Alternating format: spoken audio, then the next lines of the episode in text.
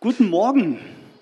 Oder man muss ja schon fast sagen, Mahlzeit bei euch um diese Zeit. Aber schön, dass wir zusammen Gottesdienst feiern können. Paul, und wenn ich mir eins wünsche, dann wäre das, dass diese Gegenwart Gottes sich hier lagert. Jetzt. Dass wir das alles spüren. Hier geht es also nicht um Herbert oder um irgendjemanden, sondern hier geht es um uns und um eine Begegnung mit dem Geist, der uns in alle Wahrheit führt.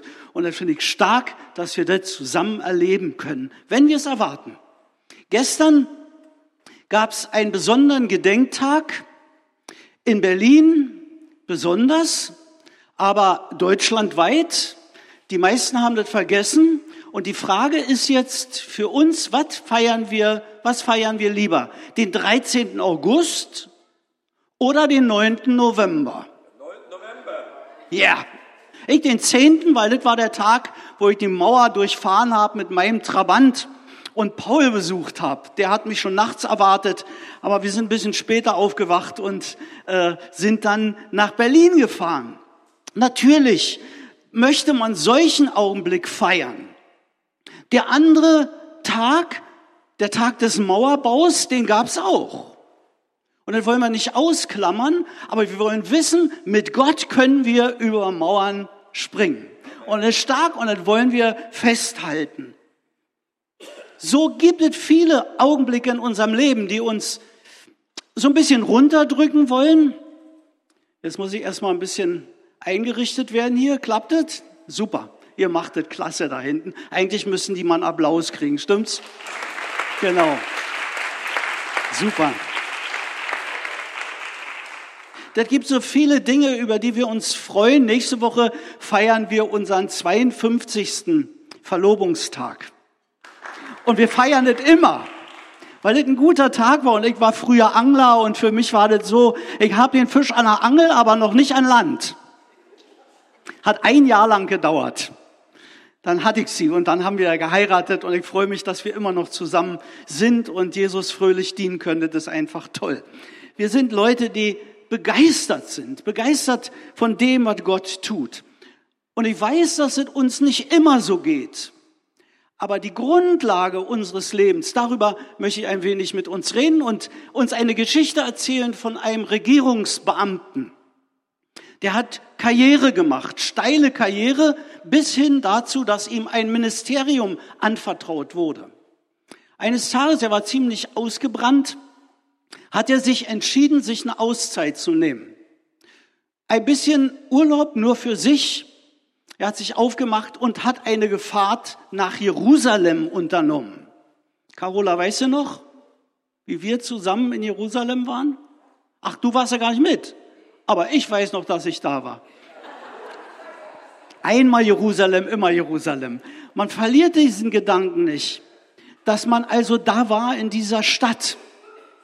Er fuhr dorthin, um anzubeten. So lesen wir es in Apostelgeschichte 8 und man kann die Geschichte zu Hause von vorne bis hinten durchlesen. Sehr spannend. Ich empfehle es sowieso, immer zu Hause die Bibelstellen nochmal nachzulesen, weil es einfach gut ist und cool, darüber nachzudenken, was hat dieses Wort von Gott mir ganz persönlich zu sagen. Also, der kommt nach Jerusalem und geht dort in einen Büchershop nach einem Anbetungsgottesdienst und entdeckt dort also ein cooles Buch, steckt es ein, bezahlt ein paar Schekel und dann nimmt er sich das mit nach Hause. Es ist ein Teil des Alten Testaments, ein Prophetenbuch, das Prophetenbuch Jesaja und in diesem Buch liest er natürlich. Und während er liest, kommt er in Kontakt mit einem feurigen Christen. Geisterfüllt, den Gott auf die Spur gesetzt hat, genau diesem Mann zu begegnen. Die Geschichte ist alt, ich weiß. Minister gibt's heute. Heute fahren die also nicht nach Jerusalem, es sei denn, die haben da irgendwas zu verhandeln. Die machen Urlaub im Allgäu zum Beispiel. Mit einem Haufen Trost von Sicherheitspersonal, dass ihnen auch gar nichts passieren kann und sie sich gut erholen können. Aber der Mann damals, dem war das wichtig, Gott anzubeten im Urlaub. In dieser Zeit, dieser besonderen Auszeit, die er sich genommen hat. So eine Empfehlung für alle die, die noch nicht im Urlaub waren oder gerade noch im Urlaub sind, nicht auszuklammern, dass unser Inneres sich erholt, wenn wir Gott mit einbeziehen. Und in der Begegnung mit diesem frommen Typen, den er da trifft, merkt er plötzlich, dass diese alte Wort, die Geschichte spielt ja nachdem Jesus in den Himmel gegangen war, also im Neuen Testament der Apostelgeschichte. Und plötzlich stellt er fest, also das, was im Alten Testament niedergeschrieben ist, das hat eine Riesenbedeutung für das, was wir heute erleben. Und dann merkt er, also das, was er liest, ist eine Vorausschau auf Jesus, der auf diese Welt gekommen ist, um unsere Sünde auf sich zu nehmen. Und dann macht es plötzlich Klick in seinem Leben. Ihm fällt plötzlich auf, dass diese Tat, die Jesus am Kreuz vollbracht hat für uns alle, dass die einen ganz persönlichen Anspruch auf ihn bewirkt. Er muss sich entscheiden. Wie oft sitzen wir in der Kirche und hören diese Botschaft vom Kreuz, von Tod und Auferstehung. Heute feiern wir Abendmahl und erinnern uns daran, dass er sein Blut, sein Leib für uns gegeben hat. Und wie selten macht es Klick in unserem Leben, wie selten berührt es uns in unserem Herzen, dass wir die Gegenwart Gottes spüren und herausgefordert sind, eine Entscheidung zu treffen. Dieser Minister aus Äthiopien übrigens damals, der traf eine Entscheidung kam an so einem See vorbei, Badestelle war da. Also sagt er zu Philippus, sie hieß der fromme Typ, Mensch, guck mal, hier ist Wasser, was hältst du eigentlich davon, wenn du mich jetzt taufst? Und er wird getauft und jetzt kommt der Kernsatz und den finde ich so schön an der Geschichte. Da steht in Apostelgeschichte 8, Vers 39, er aber zog seine Straße fröhlich. Wow. Fröhliche Nachfolge oder O du Fröhliche könnte man überschreiben, wenn man einen Titel für diese Predigt sucht. Mein Bekehrungserlebnis war nicht ganz so spektakulär. In der Baptistengemeinde habe ich mich hingekniet, der Pastor hat mir ein Gebet vorgebetet, das endete mit einem persönlichen Wort, das sollte ich noch danach äh, selber formulieren und dann habe ich gesagt, lieber Gott, ich entscheide mich dafür, du kannst mit mir machen, was du willst. Später habe ich gedacht, hättest du bloß nicht gebetet. Aber Gott hat es ernst genommen. Bis heute, darum bin ich hier. Gott hat es ernst genommen über die vielen, vielen Jahre, in denen ich ihm nachfolge. Gott soll machen können mit meinem Leben, was er will. Und nicht ich sage ihm, was er mit seinem Leben machen soll, mit mir, sondern er soll sagen, was ich tun soll, was ich tun soll. Und ich wünsche mir so sehr, dass es so bleibt, bis dass ich ans Ziel gelangen kann. Ich erlebe Erkehrung, Bekehrungen und Taufen heutzutage öfter und meistens ändern, meistens ändern die, enden die mit einem großen Halleluja. Alles schreit auf, klatscht, wir umarmen den Täufling, wir finden es cool, wir tranken, trinken zusammen Kaffee.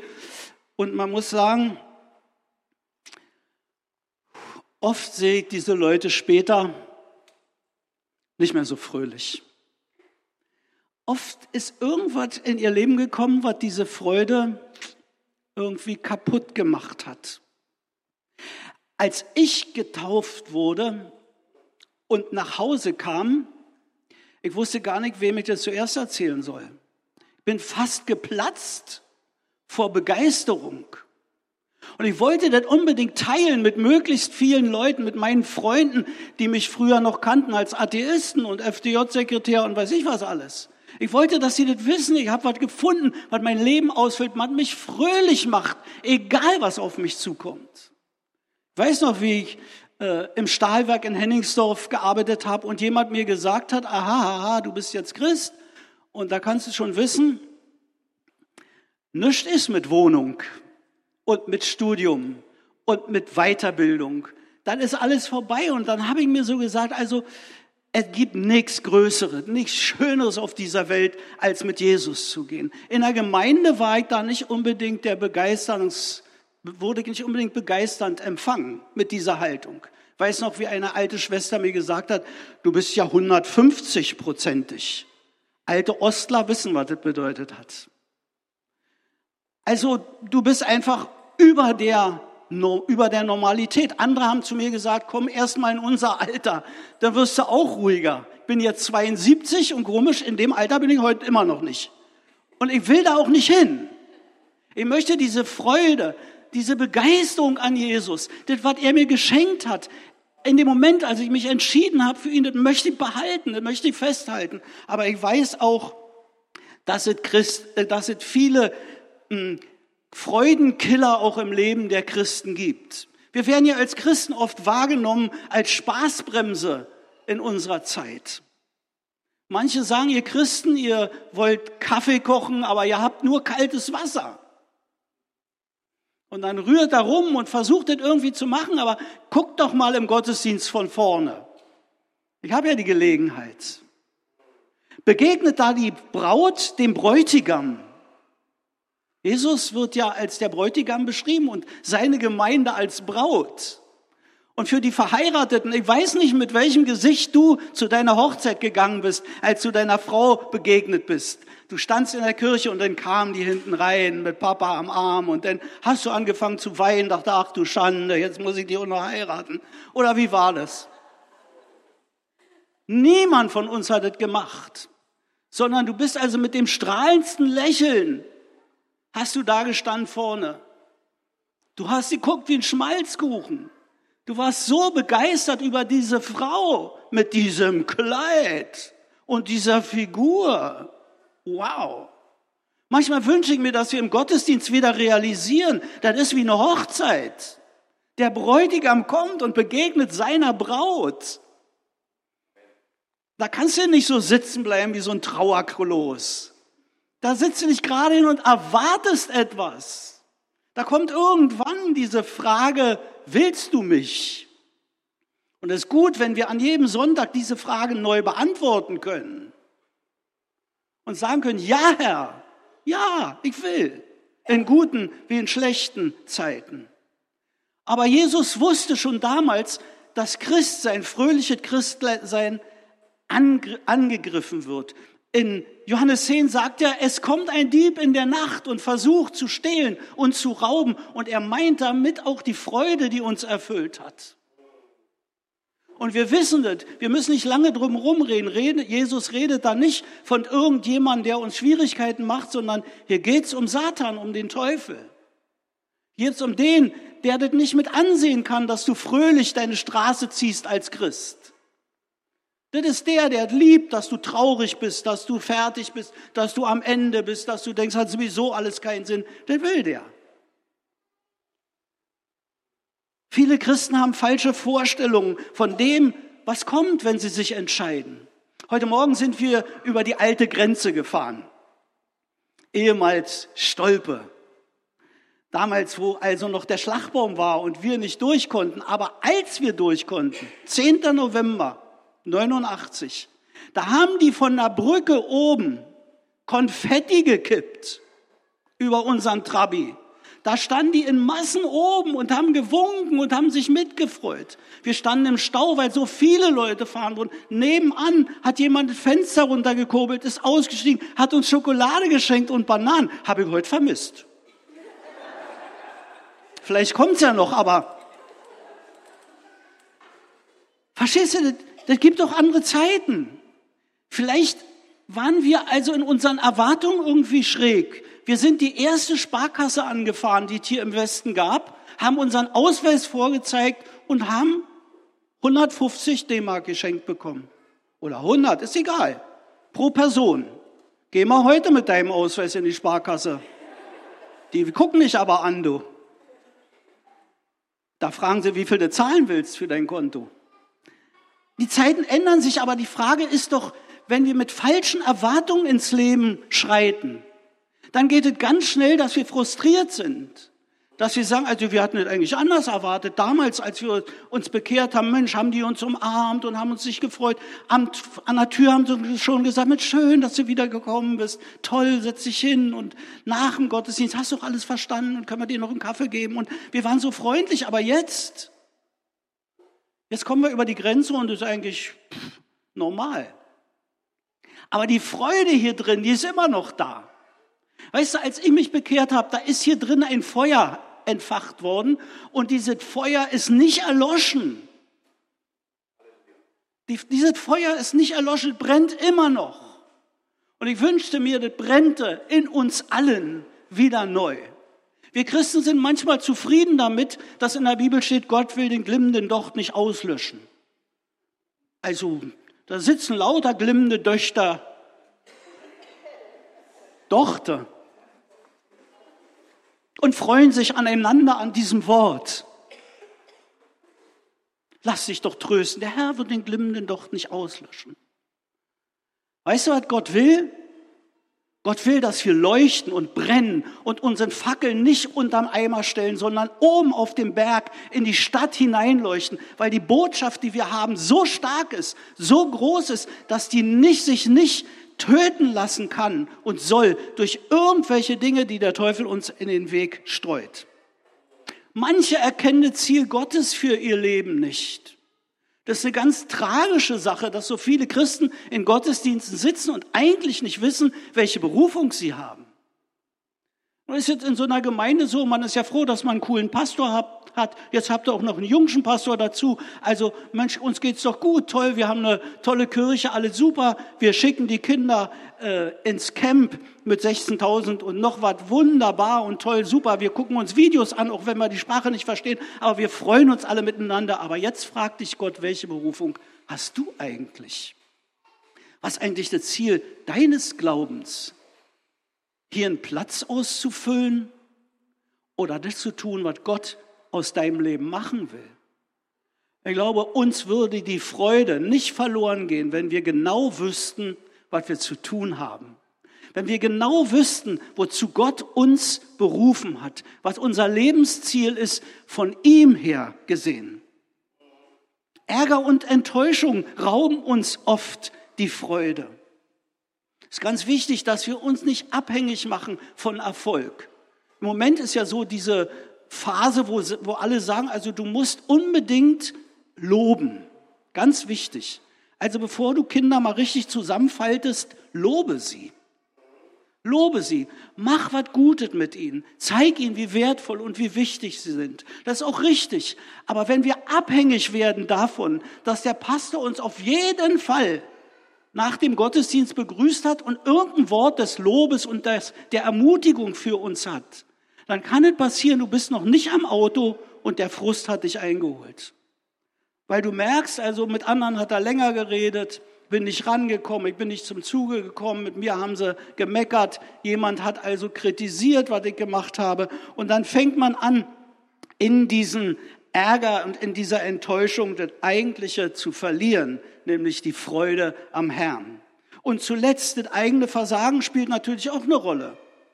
Das ist ganz selten natürlich bei mir. Ich weiß alle anderen versagen ganz oft. Bei mir passiert das also fast nie. Als wir in der DDR unser Haus bekommen haben, über ein Wunder, muss ich sagen, da war das mit der Schuttentsorgung schwierig. Heute bestellt man einen Container, schmeißt alle rein, die holen den ab und fahren das irgendwo hin, ist uns doch egal. Aber damals war das nicht so. Wir haben ein großes Loch gebuddelt im Garten und haben den Kies rausgenommen, den konnten wir gleich verwerten, um Beton zu machen und da haben wir den ganzen Müll vergraben. Weg war er, zack. Billig, günstige Lösung, super. Inzwischen weiß ich das besser, weil genau da habe ich meinen Garten angelegt. Und es ist also verrückt, aber immer wieder kommen da Ziegelsteine hoch. Betonteile. Als wenn die von unten hochgedrückt werden. Als wenn die wachsen. Plötzlich sind die da und ich quäle mich damit. Rasen angelegt, überall Steine. Meine Herren, wer hat die da bloß vergraben? Das ist mit unserer Schuld genauso, weißt du? Mit dem, was wir so verbocken, wir graben das Gras drüber, alles gut, dann kommt irgendein Schaf und frisst das Gras ab und dann haben wir den Salat. Wie gut, dass wir mit Jesus eine Möglichkeit haben, den Schutt zu entsorgen, so wie es sich gehört, so wie es auch richtig ist, loszuwerden, was uns die Freude raubt, was uns kaputt macht, was uns immer wieder quält und uns zu Christen macht, die Gott eigentlich nicht will. Und er zog seine Straße fröhlich. Das ist es, was Gott möchte. Das heißt nicht, dass wir immer strahlen müssen wie die Pfannkuchen, aber das heißt, dass hier drin das Feuer nicht erlöscht. Dass wir immer noch sagen können, unsere Freude ist im Herrn. Ich will uns ein bisschen helfen, diese Freude zurückzubekommen. Ich weiß, dass das vielen so geht, dass ihnen die erste Freude verloren gegangen ist. Das erste ist, erinnere dich. An meiner Pinnwand im Büro hängt eine Karte, die hat meine Frau mir geschrieben. Eigentlich erzähle ich das immer, wenn du nicht dabei bist, aber nun musst du das über dich ergehen lassen. Äh, sie hat mir diese Karte zu einem Hochzeitstag geschrieben. Lang ist her, aber ich habe mir diese Karte aufgehoben, weil sie mir da so deutlich geschrieben hat, wie selten, wie sehr sie mich liebt und wie cool sie es findet, dass sie sich für mich entschieden hat, dass sie gesagt, dass sie ja gesagt hat. Und dann steht da, und ich würde das immer wieder tun. Und dann hat sie das Ganze zusammengefasst in einem Satz. Und da steht einfach, ich liebe dich. Weißt du, wenn mir dreckig ging, in der Gemeinde Ärger, wenn der Frust kam und die Freude gegangen ist, Frust und Freude passen irgendwie nicht zusammen. Das ist kein, keine Mannschaft. Wenn ich alleine war, dann saß ich im Büro und habe diesen Brief gesehen der hat mich ermutigt. Die Freude kam zurück. Da ist jemand, der mich liebt. Ich kann es auch mit einem Psalm sagen. Lobe den Herrn meine Seele und vergiss nicht, was er dir Gutes getan hat. Psalm 103. Der dir alle deine Sünden vergibt und heilt all deine Gebrechen, der dein Leben vom Verderben erlöst, der dich krönt mit Gnade und Barmherzigkeit, wenn wir uns daran erinnern könnten, das könnten Glücksbringer werden. Das könnte Freudenentfacher sein, das könnte so ein Blasen des Heiligen Geistes werden, dass dieses, dieses, dieser glimmende Docht wieder zu einem hellen Feuer wird, so wie Gott es gerne möchte. Entscheide dich, in guten und in schlechten Tagen zu glauben, dass Gott dich liebt, dass Gott bei dir ist, dass er dich nie verlässt. Freut euch darüber, sagt Jesus, dass eure Namen im Himmel geschrieben sind. Ihr Lieben, das ist eine Geschichte, die kann man wegwischen, aber die kommt in Notsituationen plötzlich hoch und die Frage ist, wird uns dadurch bewusst, wie glücklich wir eigentlich sein können, wie fröhlich wir sein können, weil wir zu Jesus gehören. Egal was kommt, unser Lebensziel steht fest. Wir werden bei ihm sein für Zeit und Ewigkeit. Glaubst du das? Ich glaube das. Das ist eine Quelle meiner Freude in mir, die nicht versiegt. Wir haben eine junge Frau aus, aus der Ukraine bei uns und die hat neulich erzählt, dass sie in der Ukraine immer überlegt hat, wo sie gerne mal sein möchte. Und dann hat sie gesagt, Deutschland kam in ihren Träumen nie vor. Sie hatte so eine schönen Urlaubsziele. Und jetzt sitzt sie in Oranienburg. Da wollte sie nie hin. Aber weißt du, was sie sagt? Sie sagt, ich spüre, hier ist Jesus. Und wo Jesus ist, möchte auch ich sein. Das macht mich froh und glücklich, da zu sein, wo Jesus ist. Und es kann in der unmöglichsten Situation sein, mitten im Bombenmagel, wenn es sein muss. Diese Gewissheit, ich bin Gottes Kind, ich gehöre zu ihm, besser kann es eigentlich gar nicht gehen. Bleib großzügig. Auch ein Tipp. Werd nicht, wenn Schwierigkeiten kommen, geizig. Zieh dich nicht zurück und sag, ach, der hat mich vergessen und dann vergesse ich ihn auch. Bleib großzügig im Geben, im Handeln. Zieh dich nicht zurück. In der Bibel steht 2. Korinther 9, Vers 7, einen fröhlichen Geber hat Gott lieb. Mach weiter, wenn die Säge klemmt. Wenn du also denkst, es klappt einfach nicht, geh weiter im Glauben, verankere dich im Wort Gottes. Jeremia in schwierigen Situationen, das Wort Gottes auf der Lippe und dann Schläge bekommen, eingesperrt worden, also schlimmstens misshandelt worden. Der schreibt, Gott, immer wenn du zu mir sprachst, nahm ich deine Worte mit großem Verlangen auf. Ja, dein Wort ist meine Freude und mein Glück, denn ich gehöre zu dir. Psalm 119, ich freue mich über dein Wort, wie jemand, der fette Beute macht, steht bei Luther. Also wenn du die Freude nicht verlieren willst oder wenn du die wieder zurückhaben möchtest, nimm dir deine Bibel. Such dir in der Konkordanz das Wort Freude und lies diese Bibelstellen und du wirst merken, wie Gott dich wieder neu erfüllt wie die Flamme wieder anfängt zu lodern. Und ich sage das nicht, weil mich das nicht betrifft, sondern weil das unser aller Problem ist. dass wir das Wort Gottes lesen, aber nicht mehr als Wort von Gott an uns wirklich wahrnehmen. Jesus sagt in diesem Vers, der Teufel kommt und stiehlt, ich aber bin gekommen, dass sie das Leben und volles Genüge haben. Johannes 10, Vers 10.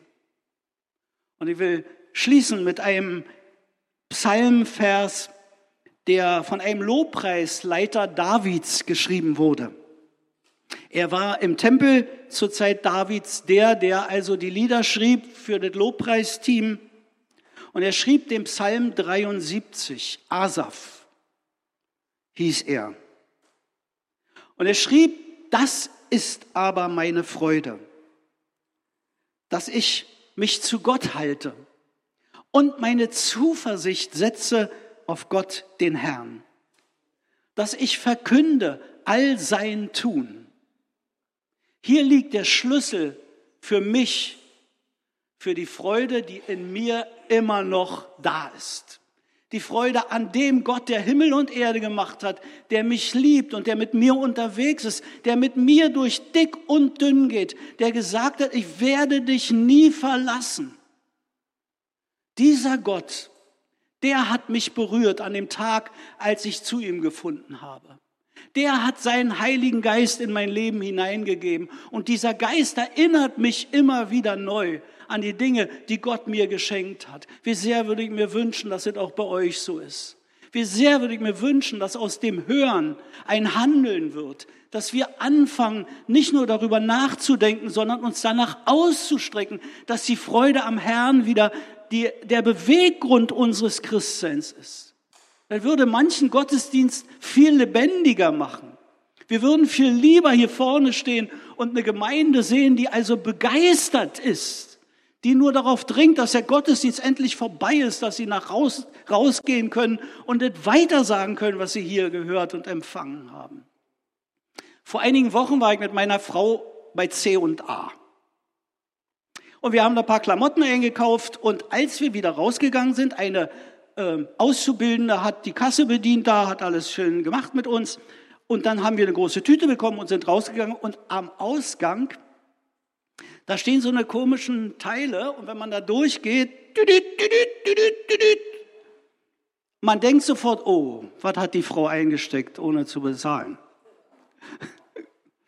Also kommt sofort natürlich ein Sicherheitsbeamter und wir gleich ein schlechtes Gewissen und dann, oh, was ist denn jetzt los? Und, nee, wir nicht, wir wussten ja, wir haben alles bezahlt.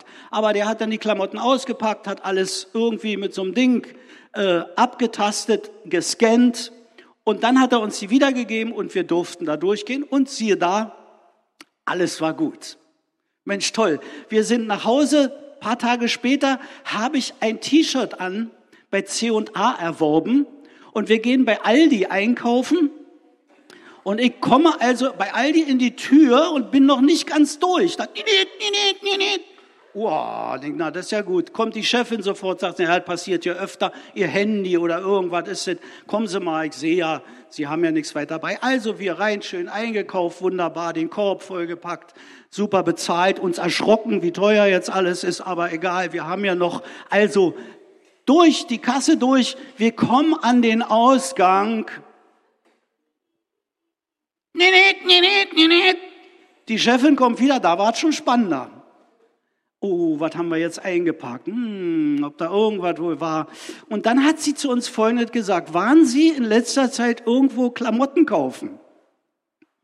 Ja, wir waren bei C&A, wir geben es zu.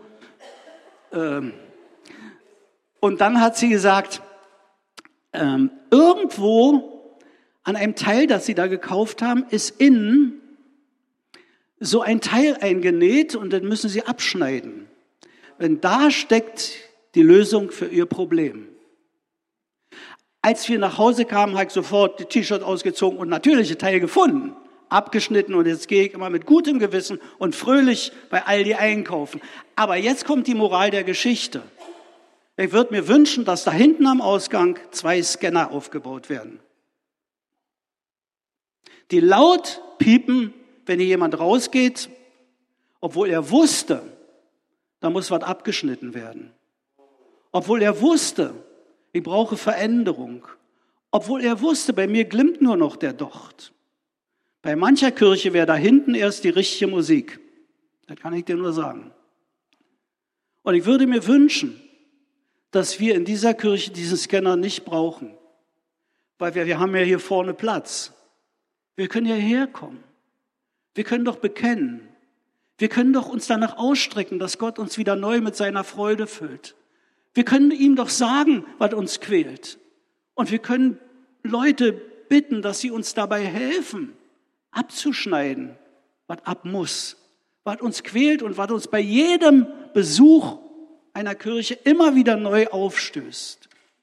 Wir können doch dafür sorgen, dass tiefer gegraben wird und der Schutt unseres Lebens weggenommen wird, sodass wir uns nicht jeden Frühjahr wieder quälen müssen mit den gleichen Problemen, die da kommen. Gott segne euch mit einer Freude, die wir Freude im Heiligen Geist nennen. Diese Freude, die man nicht machen kann. Diese Freude, die von innen kommt. Diese Freude, die uns auch niemand nehmen kann. Diese Freude, die bleibt, wenn alles andere zerbricht. Mit dieser Freude sollt ihr gesegnet sein im Namen von Jesus, unserem Herrn. Amen. Habt ihr das verstanden? Das ist gut.